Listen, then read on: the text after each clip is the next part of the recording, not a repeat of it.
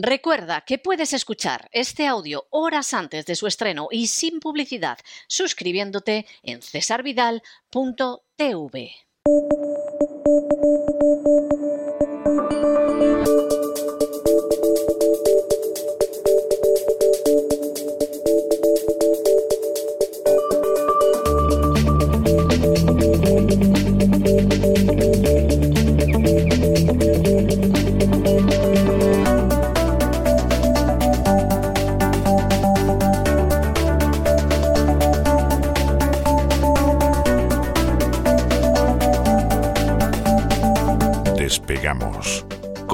Lorenzo Ramírez.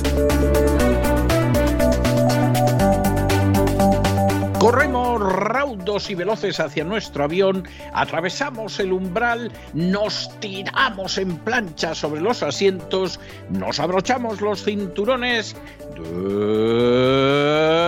despegamos y nos vamos elevando por los aires hasta alcanzar nuestra altura y nuestra velocidad de crucero.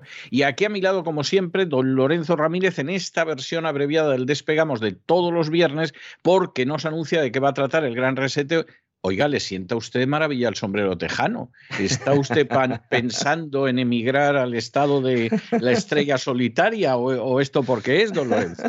Como ha hecho nuestro amigo, nuestro protagonista de hoy, don César. Muy buenas noches.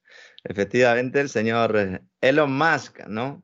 Alguno dirá, ¿van a hablar de los Musk? Sí, vamos a hablar. He pasado de puntillas, como buenamente he podido durante toda la semana, como más de un, uno de nuestros queridos eh, oyentes eh, pues se ha dado cuenta, ¿no? Porque efectivamente, decía, bueno, ¿y por qué no habla usted de, la compra de, Twitter, ¿no? Es algo relevante en el mundo financiero, mm, más allá, ¿no? De las eh, del componente geopolítico, geoestratégico que pueda tener.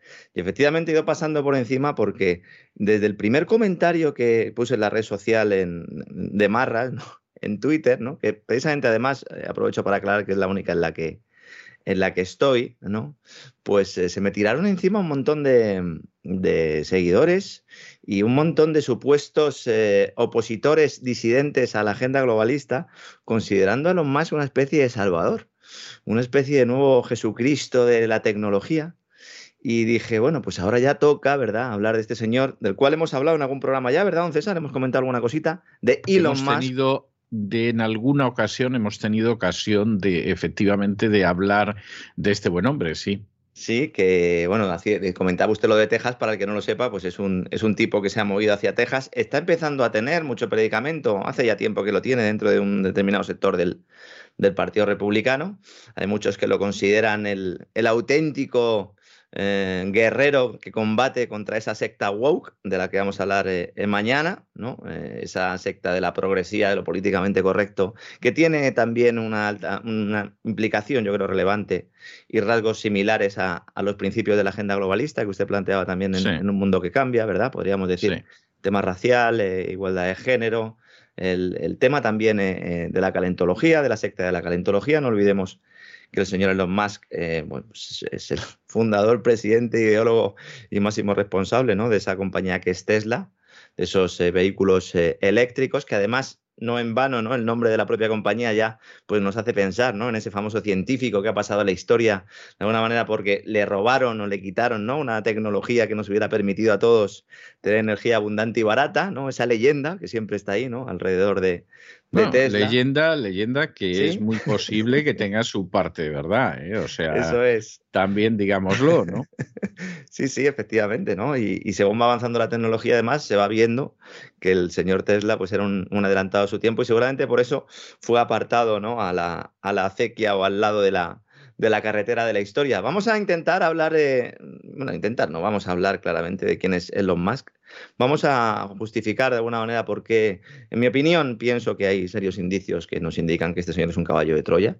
Eh, va a ser un programa mm, con datos, como siempre, con muchos hechos sobre la mesa, citando todas las fuentes para que todo aquel que quiera seguir investigando pueda hacerlo. De hecho, esa es mm, mi principal eh, voluntad, ese es mi principal objetivo que cada uno vaya analizando ¿no? todo lo que exponemos aquí. Yo mm, siempre, pues en función de los hechos, tengo una opinión, evidentemente, la expongo, de eso se trata también, usted también la analiza lo que, lo que ponemos sobre la mesa, pero yo también quiero que la gente haga eso en sus casas porque aquí la clave está en la libertad, no tanto de expresión, que es importante, evidentemente, sino de pensamiento. Y si no tenemos libertad de pensamiento, no podemos tener libertad de expresión. Vamos a hablar de quién es realmente Elon Musk. Vamos a comentar algo sobre Twitter, aunque no se va a centrar el programa en Twitter, evidentemente, pero sí nos servirá un poco para explicar cuál es la importancia real que puede tener eh, la operación corporativa de Elon Musk. Vamos a analizar su papel también dentro de la secta transhumanista, donde es, un, es uno de los principales gurús o profetas, aunque enfrentado con otros. Vamos también a comentar un poco los enemigos que tiene, al menos eh, públicamente eh, que yo temo que en, privado pues no sean tan enemigos, al final todos están luchando por la misma tarta, la tarta somos nosotros. Eh.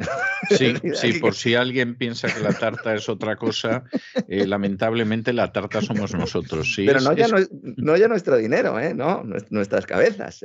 Eso es lo peor de todo. ¿no? Es, es como esas, esas películas de ciencia ficción en que de pronto alguien cree realmente que, que va a ser, que entra en una cacería y no se da cuenta de que la cacería es él.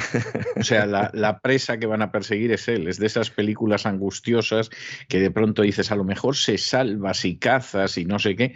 Ah, se va a salvar si ahí el que se van a merendar es a él. Exactamente, y se pelean para ver quién empieza a comer primero, quién coge el muslo de pollo, quién se queda con la pechuga. La pechuga a veces también es buena, es decir, no siempre sí, sí, sí, tiene por qué ser mala. ¿eh? En otros casos, pues lo que se quiere es una cabra o un carnero, ¿no? También en, estos casos. Hablaremos de SpaceX, de la niña de los ojos del DARPA. Hablaremos de esa visión que tiene también eh, pues el señor eh, Musk sobre el futuro, sobre su extraña familia también, que merece un pequeño bloque. Al final hablaremos también un poco de su extraña familia y bueno, yo creo que va a ser un programa interesante. Como siempre, seguro que es polémico. También me gusta que sea polémico porque eso implica que la gente está pendiente, que, que se revela, que intenta plantear opciones distintas a las que a las que todos ponen en los medios de comunicación y bueno, yo creo que también nos vamos a entretener un poco porque vamos a ver algunas algunas imágenes que me entra la risa por no llorar, pero, pero bueno, vamos a ver algunas imágenes que a más de uno pues a lo mejor le hacen le hacen eh, esbozar alguna sonrisa. Pues me parece fantástico. Nos encontramos este fin de semana en el Gran Reseteo en cesarvidal.tv y vamos, nos vamos a divertir de lo lindo con esta historia, ¿no? Que no tengo yo la menor duda al respecto. Vamos, eso, eso sin ningún género. voy a ponerme mi traje de Iron Man eh, y me voy preparando ya para ese gran reseteo. Un fuerte abrazo, don César. Hasta mañana. Un abrazo. Hasta mañana.